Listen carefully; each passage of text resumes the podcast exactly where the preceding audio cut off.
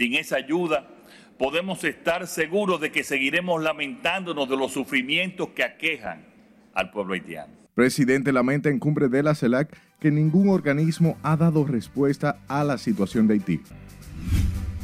El gobierno dominicano está compelido a tomar las medidas necesarias para frenar el impacto que la violencia y el deterioro institucional de Haití. Canciller ante la ONU advierte situación de la vecina nación representa una amenaza para la República Dominicana.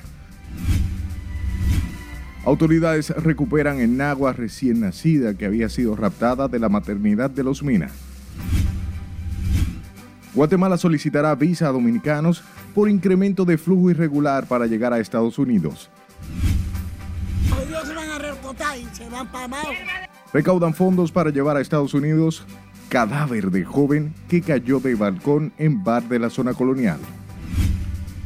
Por ejemplo, nosotros podemos seguir que en el tope del gasto, eso quedó igual. Senadores aprueban en primera lectura y a unanimidad reforma a la ley del régimen electoral.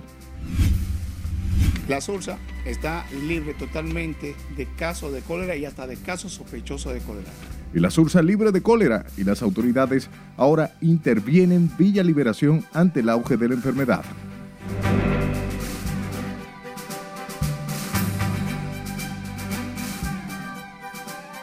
Buenas noches, hora de informarse. Bienvenidos a esta sumisión estelar. Como siempre, un honor llevarles información de inmediato. Comenzamos y lo hacemos con el presidente Luis Abinader, quien pidió ante la cumbre de la comunidad de estados latinoamericanos y caribeños que se celebra en Argentina el cumplimiento de manera urgente de las sanciones establecidas por el Consejo de Seguridad de la ONU para que las medidas que han tomado algunos estados contra las bandas armadas que agudizan la crisis en la vecina nación Haití cuenten con el respaldo legal internacional. El conclave participa, eh, participantes o bien el conclave de los 33 países de la región forman parte del organismo internacional. Laura Lamar con estos detalles. Sin esa ayuda, podemos estar seguros de que seguiremos lamentándonos de los sufrimientos que aquejan al pueblo haitiano. Una vez más, el jefe de Estado dominicano abogó por la intervención de la comunidad internacional para auxiliar a Haití.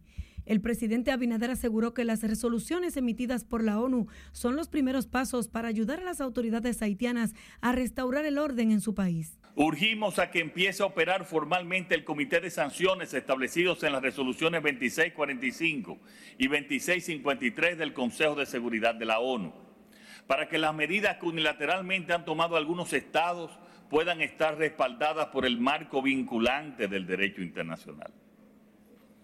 Estas acciones han sido los primeros pasos para ayudar a las autoridades haitianas a restaurar el orden en su país. Esta no es la primera vez que el mandatario dominicano aprovecha estos escenarios para referirse al tema haitiano y su impacto en la República Dominicana y otros países de la región. Aún no se ha respondido al llamado del gobierno haitiano para crear una fuerza militar robusta que permita a la Policía Nacional haitiana confrontar en mejores condiciones a las organizaciones criminales que hoy día controlan entre un 60 y un 70% de Puerto Príncipe y que siembran la inseguridad y el desasosiego de un pueblo que reclama el derecho de vivir en paz. Durante su alocución este martes ante líderes latinoamericanos, Abinader dijo además que la CELAC tiene la responsabilidad de defender la soberanía de los pueblos y promover la integración regional basada en principios y valores.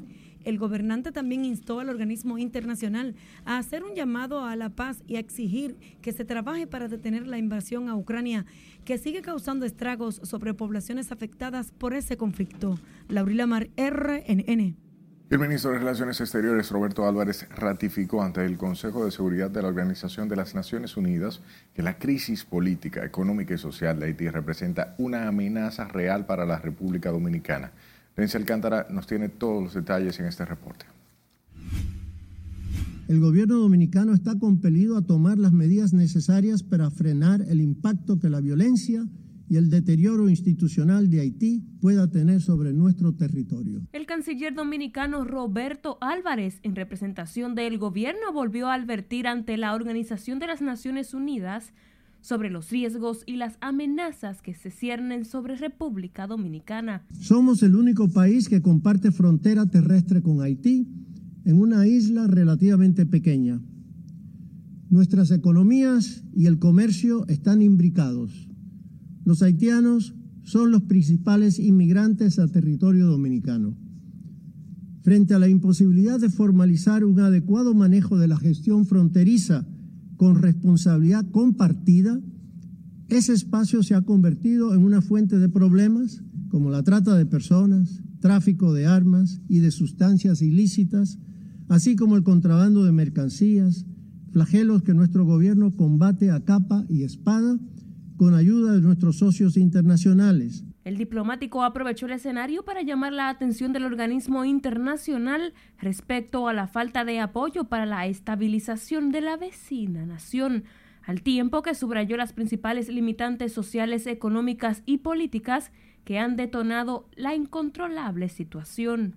La principal demanda de las autoridades haitianas avalada por el secretario general, el despliegue de una fuerza robusta de asistencia a su Policía Nacional para eliminar la violencia espantosa que afecta a ese país, aún permanece sin una hoja de ruta. ¿Cuáles son las perspectivas reales de que este Consejo de Seguridad actuará firmemente, finalmente, en la prolongada crisis haitiana a partir de las propuestas concretas que están en las manos de este órgano? Conscientes del cuestionable legado de anteriores misiones de la ONU en Haití, el gobierno dominicano entiende que es legítimo considerar y planificar adecuadamente cualquier respuesta para evitar errores del pasado.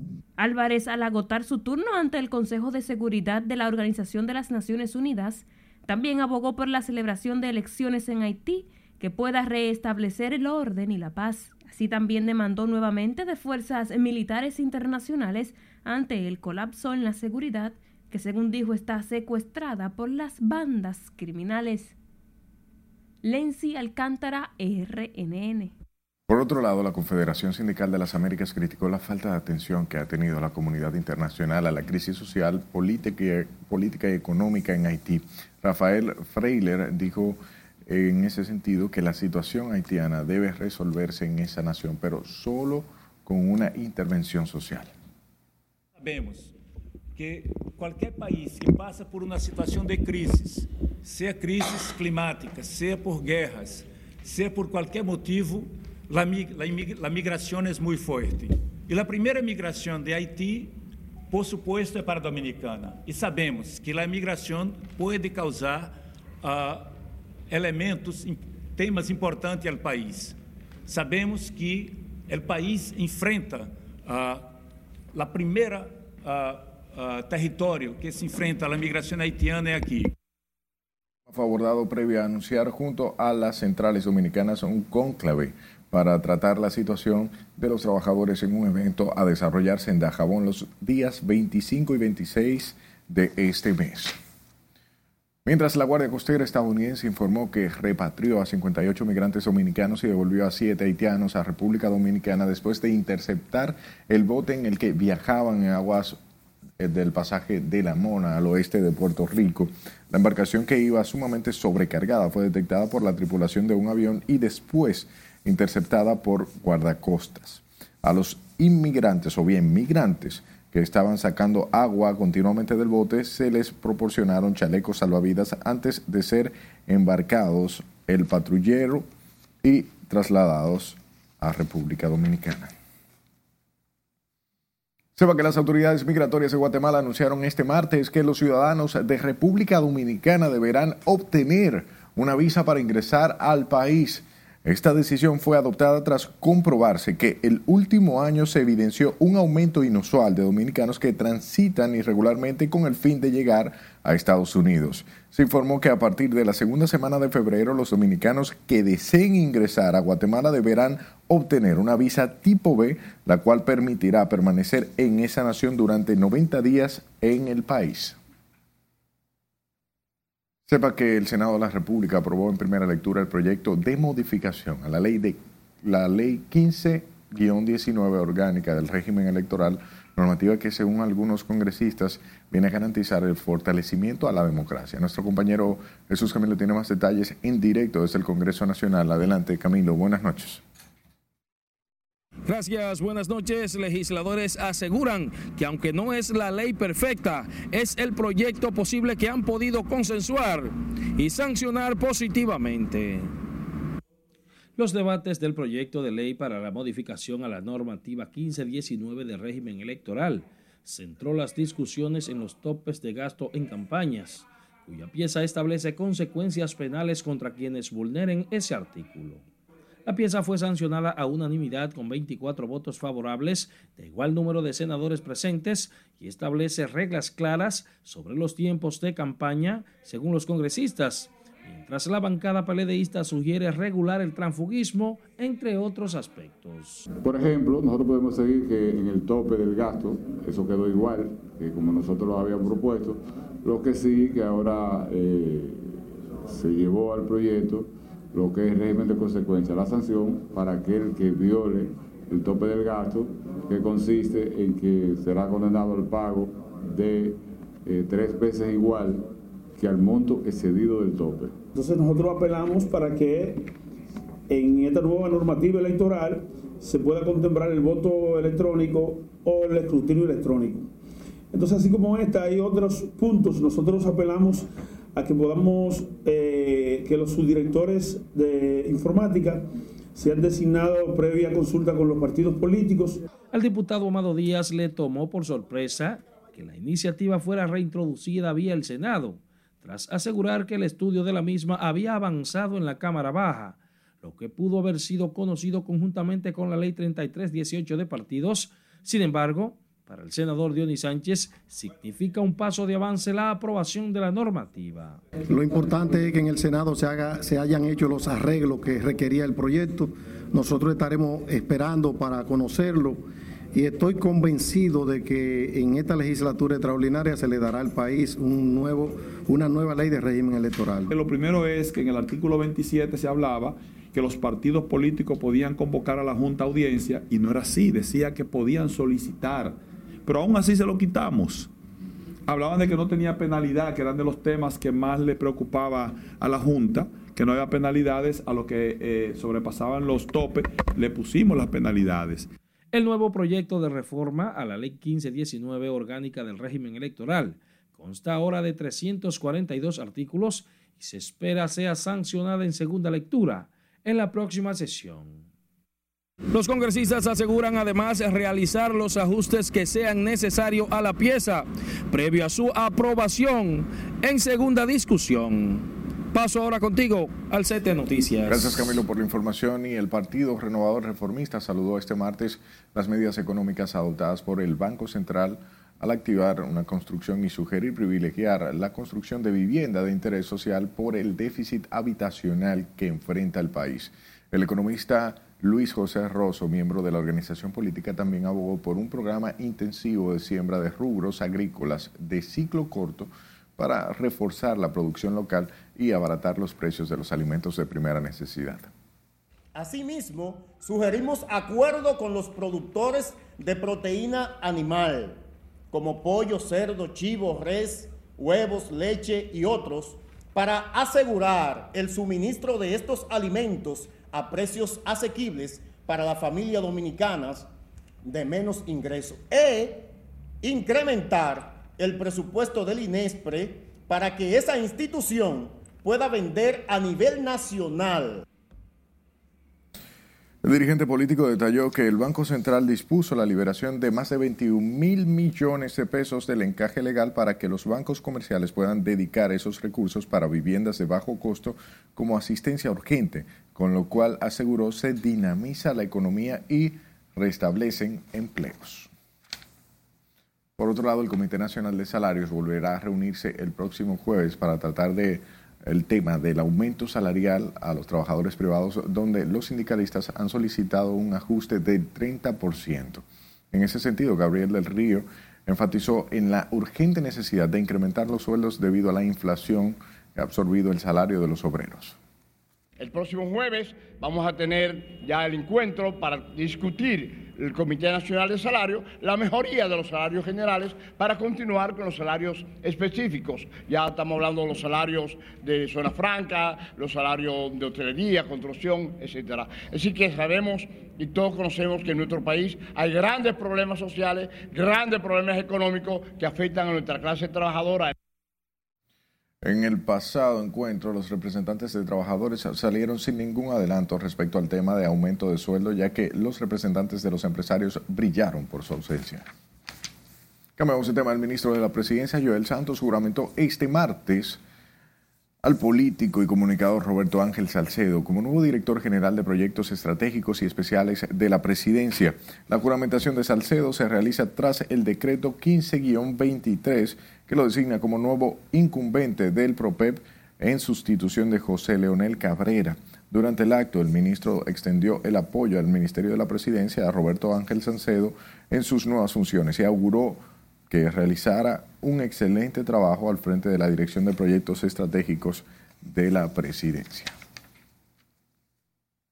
Hablemos del ministro de Administración Pública, Darío Castillo Lugo, quien hizo un llamado a los incumbentes que fueron designados recientemente mediante decreto mantener en sus puestos a los directores y personal de las denominadas áreas sustantivas o misionales para así garantizar el funcionamiento de las instituciones. Castillo Lugo exhortó a los nuevos funcionarios a que si realizan cambios lo hagan en los cargos de confianza, los cuales están delimitados en el artículo 21 de la Ley 41-08 de la Función Pública.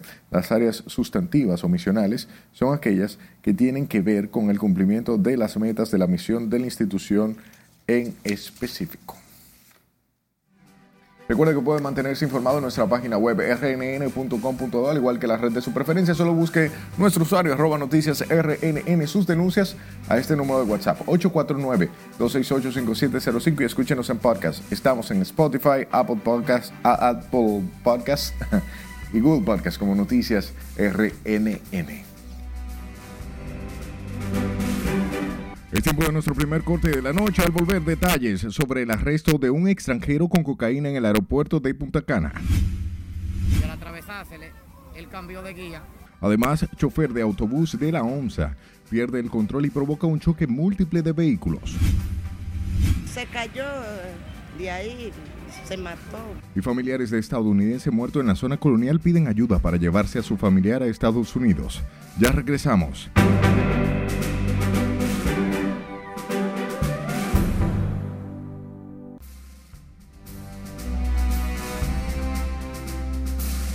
Este martes, durante la reunión del Consejo de Seguridad de las Naciones Unidas, Haití afirmó que no puede seguir esperando por el envío de la Fuerza Armada Internacional, mientras que la Casa Blanca respondió que ya ha hecho todo lo que podía por ahora. Catherine Guillén está con nosotros y nos amplía en el siguiente resumen internacional.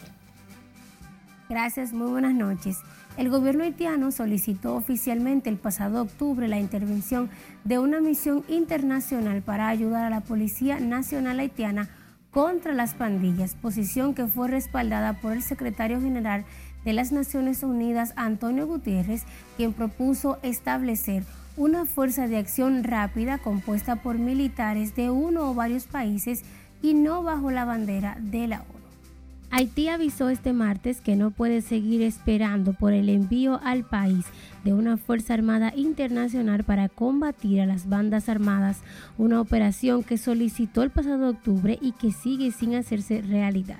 El embajador haitiano ante el Consejo de Seguridad de la ONU, Antonio Rodríguez, aseguró durante una reunión sobre la crisis que se vive en su país en que es más necesario y urgente que nunca tener una solución a corto plazo para restaurar la seguridad en Haití y reclamó una vez más el envío inmediato de esa misión internacional para ayudar a la Policía Nacional contra las pandillas en tanto que Estados Unidos afirmó este martes que ha hecho todo lo que podía por ahora para ayudar a Haití y guardó silencio sobre las peticiones del gobierno haitiano para que una Fuerza Armada Internacional intervenga en el país para combatir a las bandas armadas. Cambiamos de tema. El presidente de Estados Unidos, Joe Biden, pidió este martes prohibir la fabricación y la venta al público de armas de asalto semiautomáticas tras los últimos tiroteos registrados en el estado de California.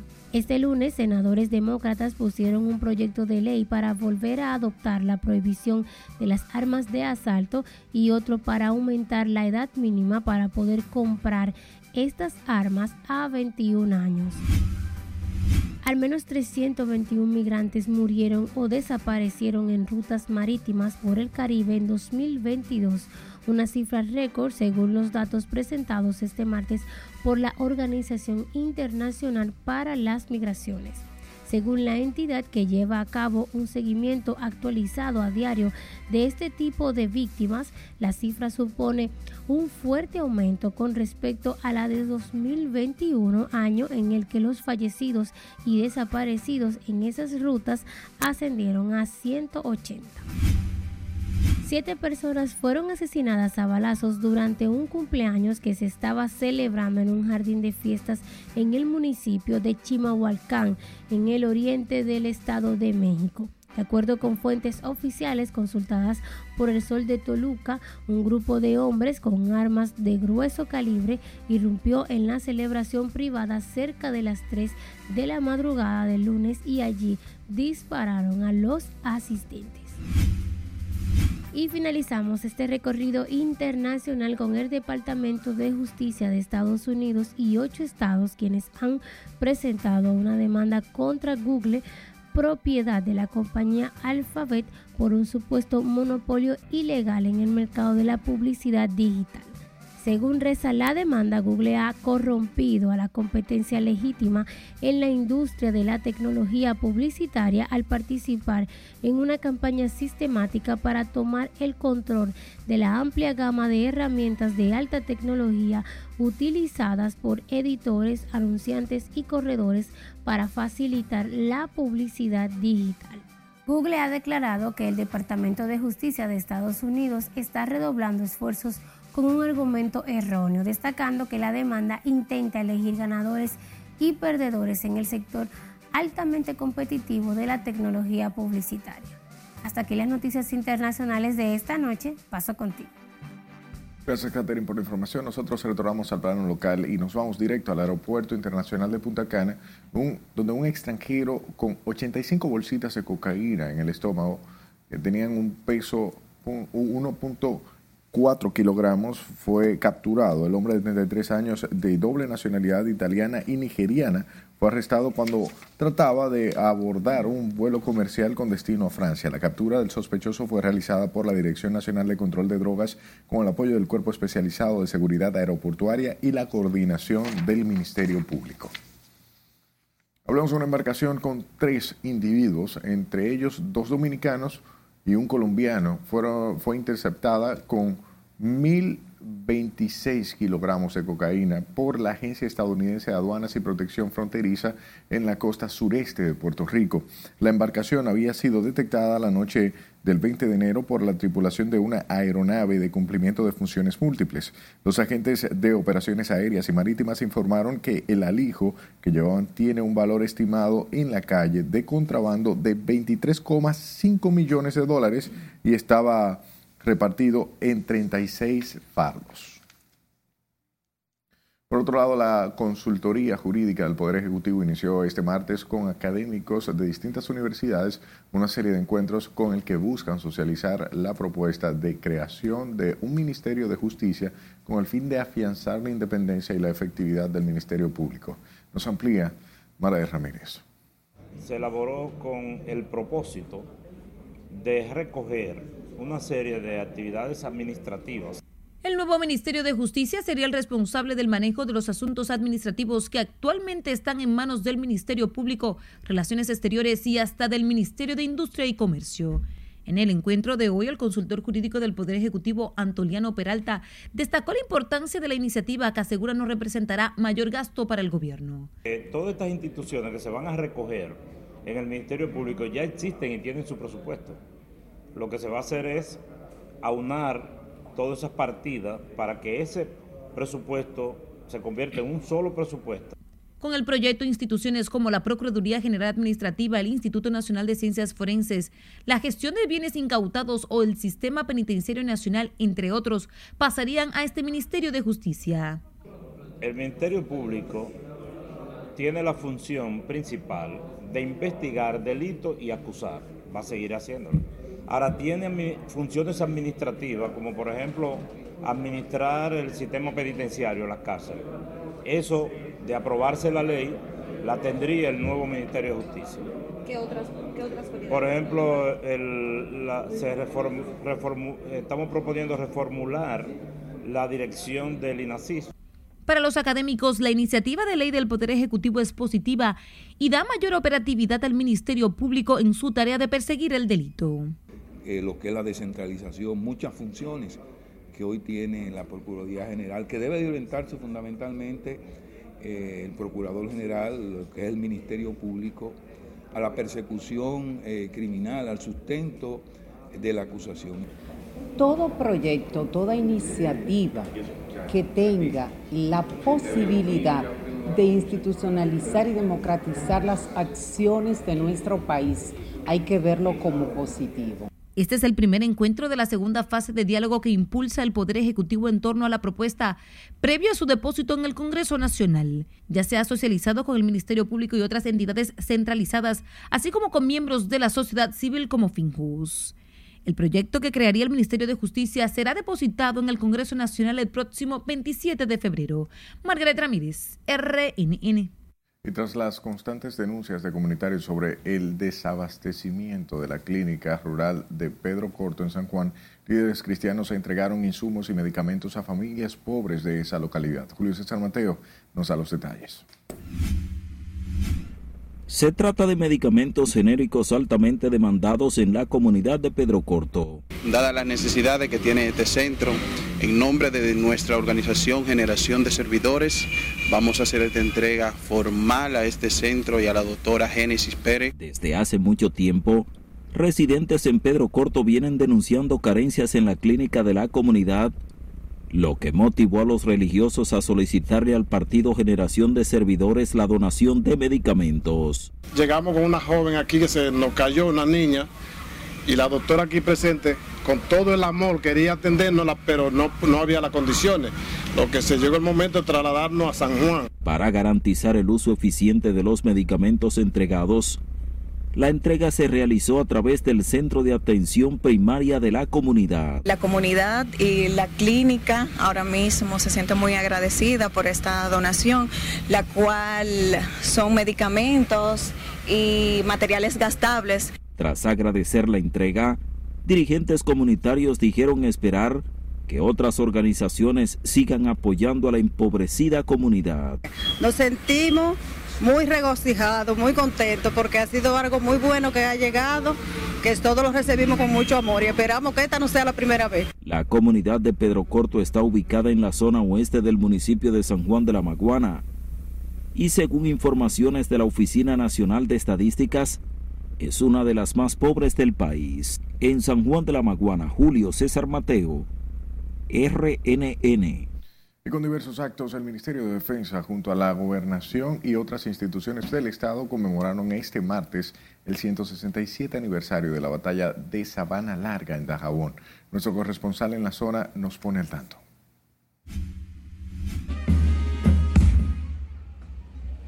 En el aniversario 167 se recuerda que las tropas dominicanas del Ejército del Norte, dirigida por el general de división Juan Isidro Franco Vidó, derrotaron a las fuerzas del ejército haitiano, poniendo fin a casi 12 años de conflicto después de la independencia nacional.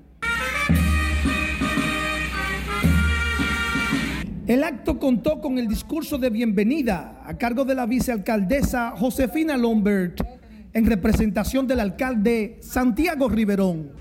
Rendir honor a estos héroes que bajo la comandancia del general Juan Luis Franco Vidó lucharon con gran tesón y estrategia victoriosa, aún en los momentos más difíciles, luchando con unas tropas numéricamente inferiores al adversario, pero firme en la decisión de cumplir con la encomienda que la patria puso bajo su responsabilidad en estos momentos.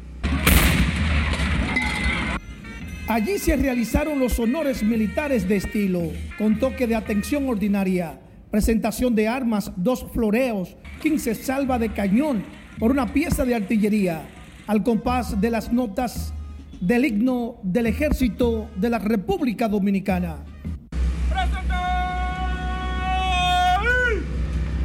¡Armas! Luego fue depositada una ofrenda floral al monumento de Sabana Larga en honor al héroe de esta gesta, el general de división Juan Isidro Franco Vidó, junto a varias presentaciones estudiantiles.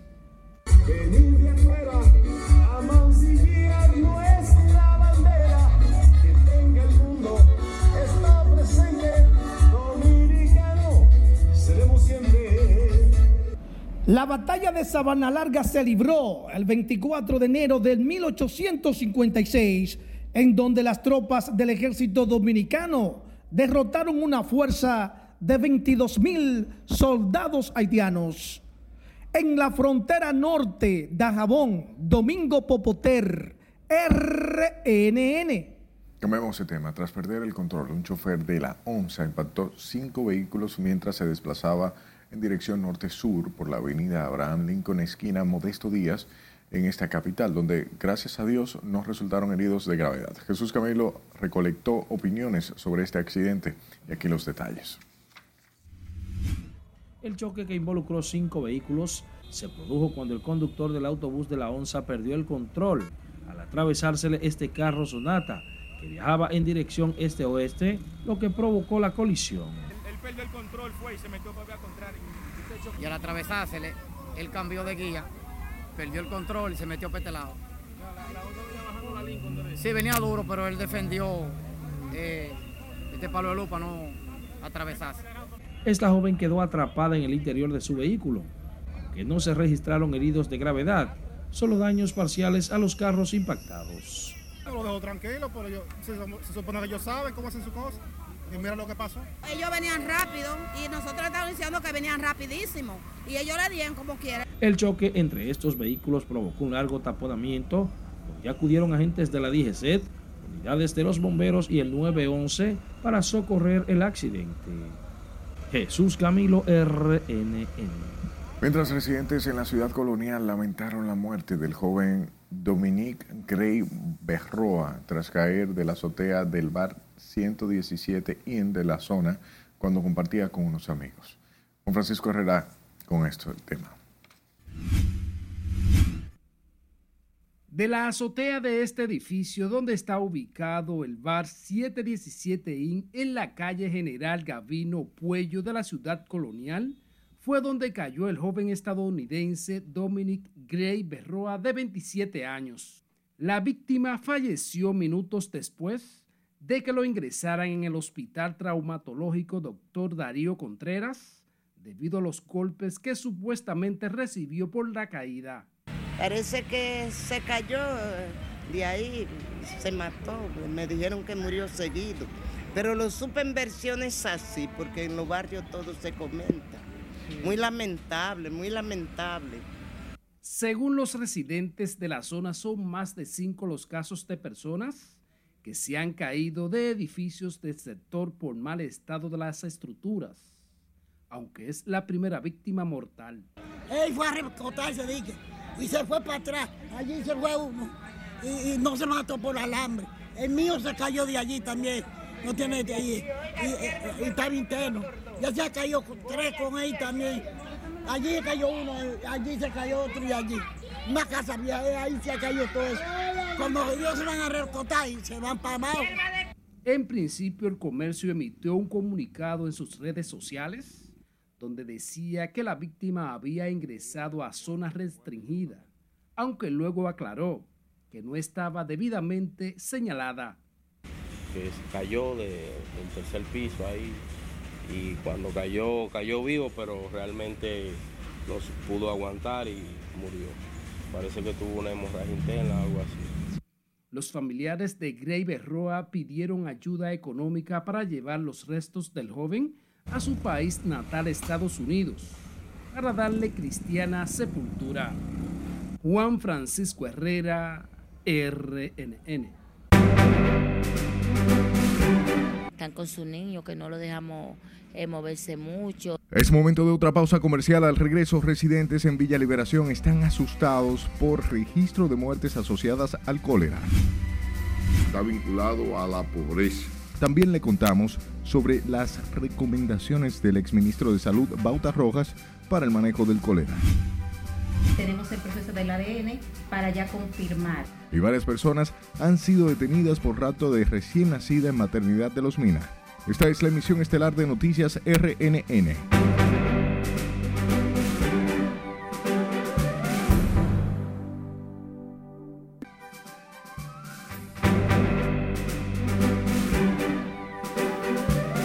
Gracias por darnos de su tiempo. Hablemos de las autoridades sanitarias quienes declaran libre de cólera el sector de la Sursa donde inició el brote de la mortal enfermedad. Ahora las acciones las ejecutan en Villa Liberación Santo Domingo Este, donde se desató un nuevo foco con unos 47 afectados hasta el momento. Con historia si le dice Aquino. La Sursa está libre totalmente de casos de cólera y hasta de casos sospechosos de cólera. Las autoridades sanitarias aseguran tienen controlada la afección. Las últimas muestras que se llevaron hace una semana llegaron ayer, que fueron cinco, y salieron negativos. En este momento no tenemos caso de cólera en la Sursa. Estamos allá desde hace mucho, todos los mecanismos de prevención y educación para controlar el brote. Y eso es lo que se está haciendo, está todo bajo control en la ¿Qué SURSA. dice la gente en sentido general a la población? No, educación, eh, información, brochure y las informaciones. La Sursa antes tenía dos hospitales móviles. Uno de estos lo han trasladado a Villa Liberación, al igual que parte del personal, equipos y logística usados para frenar la bacteria. En algunos sectores no hay muchas basuras en unos lugares, algunas cosas, pero pienso que eso es cosa de uno mismo también y no sé si entre todos se puedan unir para, para tener una mejor solución para la, para la salud, para el cuidado de la salud. Sobre En el día de hoy en Villa Liberación se registraron unos cinco nuevos casos de posible cólera. Un total de 47 pacientes atendidos en la carpa desde el inicio. El ministro dio la autorización que se instale esta carpa aquí, los equipos de EMT tipo 1. Mientras en el hospital Félix María Goico, donde ayer tenían siete personas ingresadas, el director del área 4 de salud acudió temprano al centro, pero no ofreció detalles del estado de los pacientes. Ustedes están aquí en el centro donde le van a dar las informaciones. También ayer el Ministerio de Salud Pública recibió 85 mil dosis de vacunas contra el cólera, de las que se espera mañana anuncien el plan y logística de aplicación de las dosis. Yo nada más estoy esperando que a dónde la van a poner para ir a ponerme yo y mi familia entera. Así mismo como el virus del de, COVID, de que dijeron que la están poniendo, yo fui con mi familia entera. Sila Disaquino, RNN. Luego del reporte de decenas de personas con síntomas asociados al cólera, las autoridades mantienen el sector Villa Liberación de Santo Domingo Este intervenido, mientras que ya los vecinos se han mostrado preocupados y han tomado la iniciativa de unirse a la campaña de prevención e higienización. Catherine Guillén con este reporte. Tenemos un gran equipo de médicos, está la Defensa Civil, está la Cruz Roja y están todos los comunitarios trabajando en lo que es eso y también el ayuntamiento nos está apoyando. En el barrio Villa Liberación, los residentes de este sector han acatado las recomendaciones de salud pública para la higienización y prevención del cólera. Lógico que sí, lo que hay que tener cuidado, porque ya tenemos la prevención y cómo podemos prevenirlo. ¿Y cuáles medidas ha tomado usted y su familia para prevenir esta enfermedad? Eh, mantener parte de la higiene, superar la parte de la higiene, pero evitar que los niños vayan a, a, la, a, lo, a los contenedores, porque hay una, una, unos cuantos eh, con, con, eh, registros que están llenos. Se, se puede decir que se habrán aumentado, pero en realidad todavía no tienen un cultivo que confirme que sí es cólera, porque tú sabes que existen los procesos diarreicos. ¿eh? Aquí eh, aparte de todo hay mucha contaminación y se puede dar el caso de que también sean problemas de ameba o de alguna parasitosis, no solamente tiene que ser de cólera. Los residentes dicen estar consternados por las muertes asociadas a esta enfermedad que se han escenificado en la zona, lo que los mantiene siguiendo al pie de la letra las recomendaciones de salud pública. Ay, sí, la persona está muy consternada, muy, muy asustada. eh, están con su niño que no lo dejamos eh, moverse mucho. Si van a comer hay que lavarle la mano. Si salen al patio no pueden estar un ratico sin lavarse la mano, evitando esto porque como el cólera está viniendo de, de, de contaminación. Y eso hay que lavarse la mano cada comida, cada cena que usted eh, hay que lavarse la mano para no contagiarse. En su casa de- debe tener toda la vacía que estén vacía, que no estén con agua acumulada. Ante el brote de casos diarreicos y las al menos cinco muertes asociadas a la enfermedad en este sector, las autoridades de salud instalaron un hospital móvil en el centro de atención primaria de Villa Liberación, mientras que mantienen las visitas de orientación e identificación de casos sospechosos casa por casa. Catherine Guillén, RNN. El exministro de Salud Pública, Bautista Rojas Gómez, recomendó implementar un plan nacional de salud que permita mayores controles sobre el cólera y su propagación. Bautista explicaba que el problema del cólera no es de una vacuna, sino de higiene y cuidado de los afectados para evitar el contagio a través del agua y sus heces. Eh, el tema de manejo de cólera fundamentalmente está vinculado a la pobreza, a las condiciones de higiene que hay en un territorio, al manejo del agua. Es una enfermedad de transmisión oral fecal, fecal oral y viceversa. Entonces, eso es lo que hay que manejar, es el concepto que hay que dominar. El ministro de Salud y senador dijo que hay que colocar en cada hospital un área de manejo especial de la enfermedad que garantice el cuidado y desinfección de todo lo que utiliza ese tipo de pacientes si desean evitar la propagación. Miembros de la Dirección Central de Investigación de la Policía Nacional rescataron la madrugada de este martes a la recién nacida que fue raptada de la sala de posparto del Hospital Materno Infantil San Lorenzo de los Minas quien las autoridades mantienen bajo observación y realizan distintas evaluaciones médicas, mientras que la seguridad en ese centro de salud fue reforzada este martes con agentes policiales por el ánimo caldeado de los familiares. Scarlett Bichardo con el tema.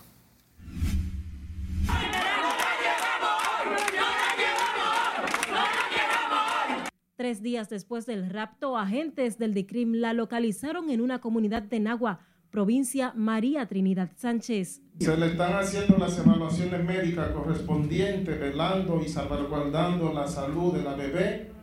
Eh, Fue una niña que duró aproximadamente tres días fuera de la institución. y- La niña, obviamente, estamos en proceso de investigación, se le han hecho las diferentes analíticas, clínicamente luz estable, gracias a Dios, clínicamente, pero tenemos que agotar todos los procedimientos.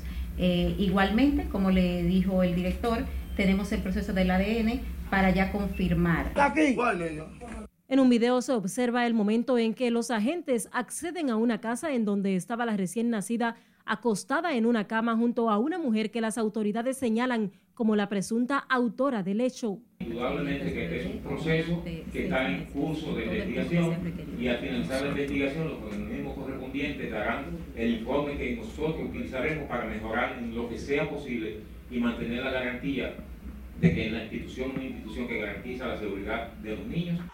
Este martes, familiares de la recién nacida interrumpieron abruptamente la rueda de prensa que realizaba el Servicio Nacional de Salud y la administración del Hospital San Lorenzo de los Mina, donde el presidente del Colegio de Abogados acusó al cuerpo médico de ser parte de una presunta mafia dedicada al rapto de menores. Vil montaje que quieren tapar este entramado, este entramado dedicado a sustraer niños de esta maternidad. Oh, la, la razonabilidad. Eh, Con ese robo que hicieron de la niña, que uno no sabe, desde el doctor al médico, al que barre, cuáles son los cómplices, no podemos dejar a la niña otro día más aquí.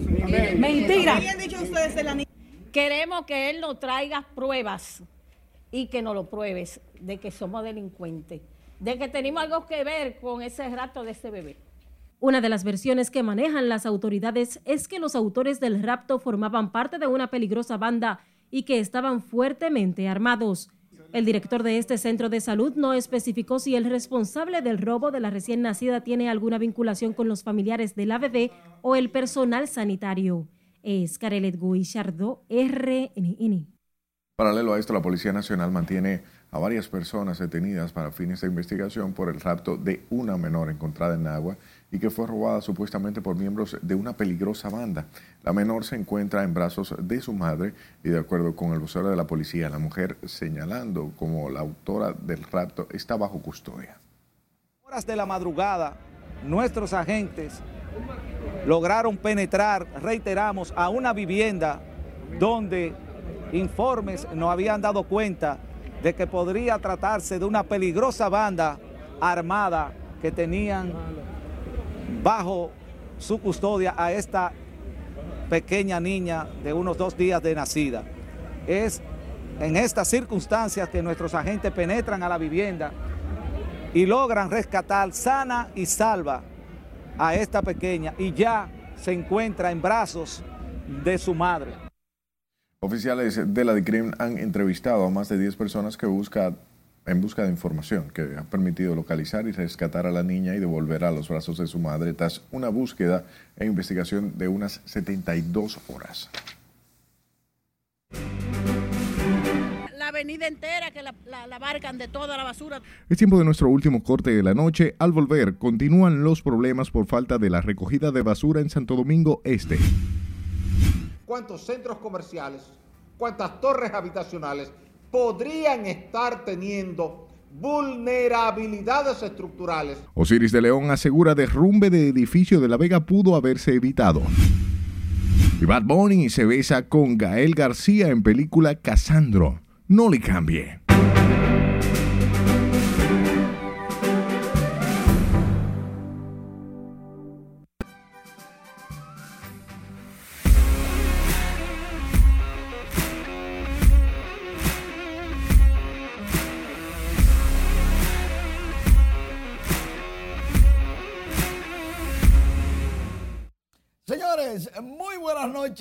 Escuchar a los jugadores dominicanos que van a participar en la Serie del Caribe con los Tigres del Liceo, con la Liga Dominicana.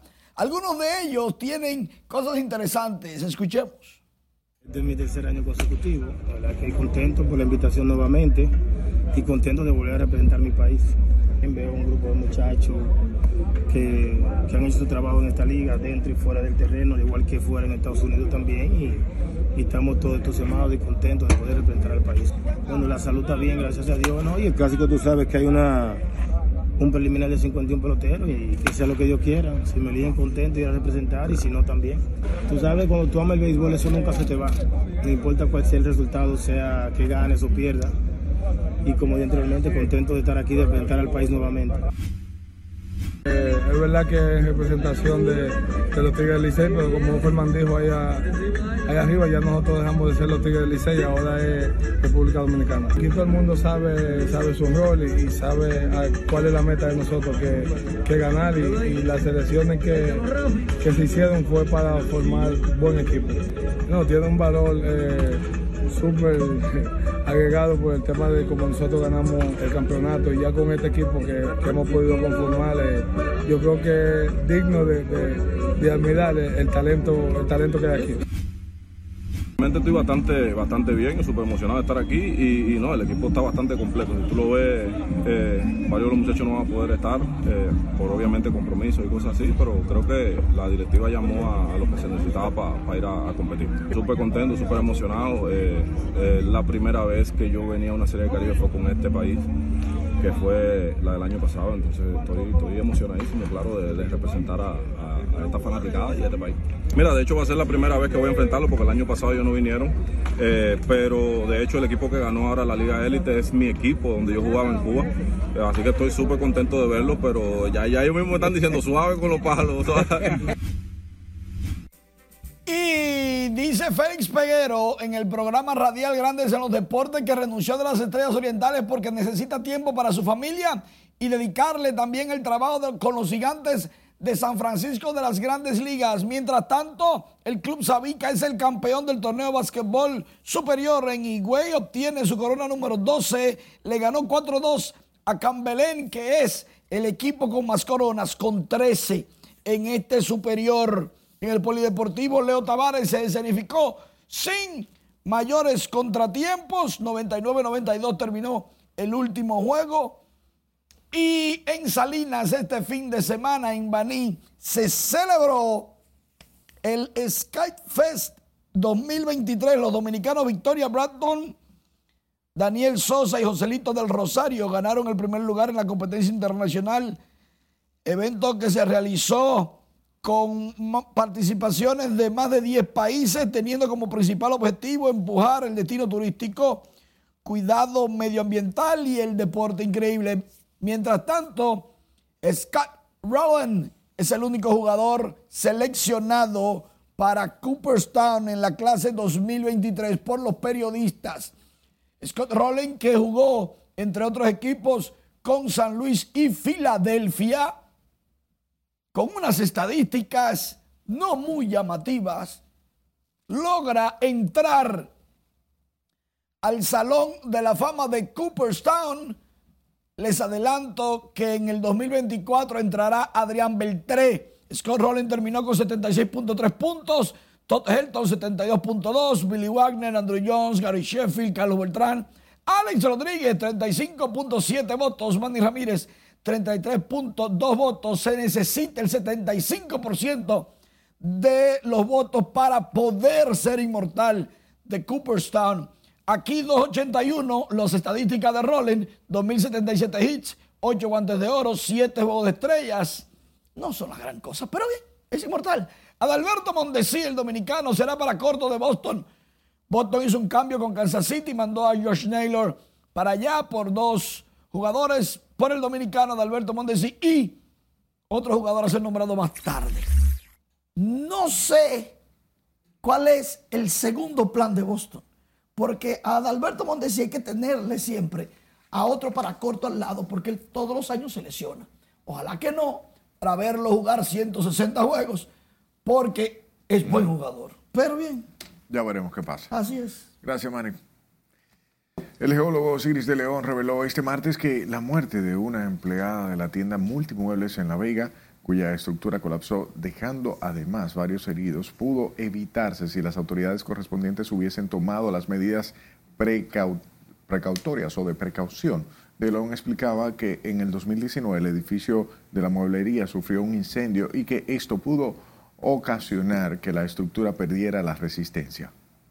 A partir de ahora tengamos un riguroso ejercicio diario de supervisión de toda construcción nueva o de toda remodelación, asegurándonos, primero, de que cuente con los permisos institucionales correspondientes. En ese sentido, el experto en temas sísmicos y de geología sugiere a las autoridades tener más cuidado y a las personas estar pendientes de estas ocasiones. Bad Bunny es tema. Bad Bunny es tema nuevamente, ahora porque se besa con un hombre. Bonnie Núñez con el tema. Muy buenas noches. Como mencionaste, el puertorriqueño es tendencia este martes por un beso gay junto al actor Gael García. Una noche más y copas de más. El exponente de música urbana Bad Bunny es el centro de atención ahora al filtrarse fotografías de una de las escenas del film Casandro el Exótico que participa junto al actor Gael García y donde ambos se besan. La película protagonizada por García está inspirada en la vida del luchador gay México-estadounidense Saúl Armendaris, conocido como El Exótico, donde Benito Martínez Ocasio le da vida a un amigo de Lorenzo.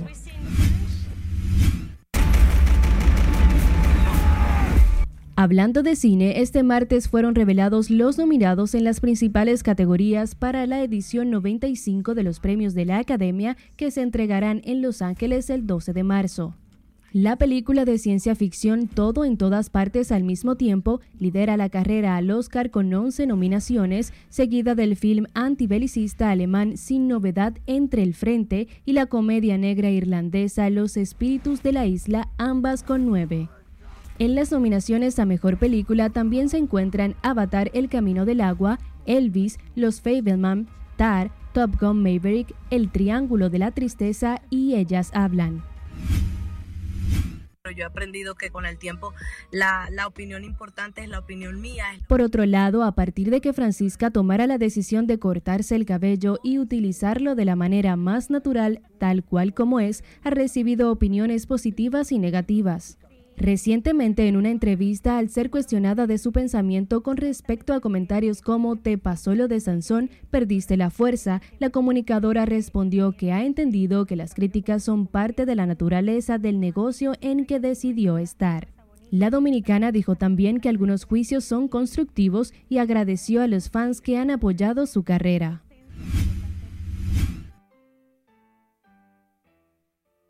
En el marco de la conmemoración del 210 aniversario del natalicio del padre de la patria Juan Pablo Duarte, el Museo Nacional de Historia y Geografía realizará el panel Los rostros de Duarte, Historia, Arte y Cultura este jueves 26 a las 11 de la mañana en la institución.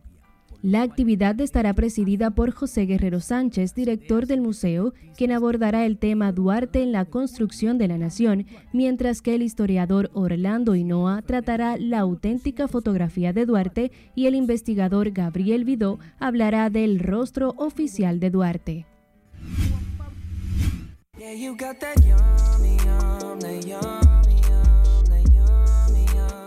En la parte musical, el cantante canadiense Justin Bieber vendió los derechos de su catálogo a Hypnosis por 200 millones de dólares, siguiendo así el camino de artistas como Bob Dylan.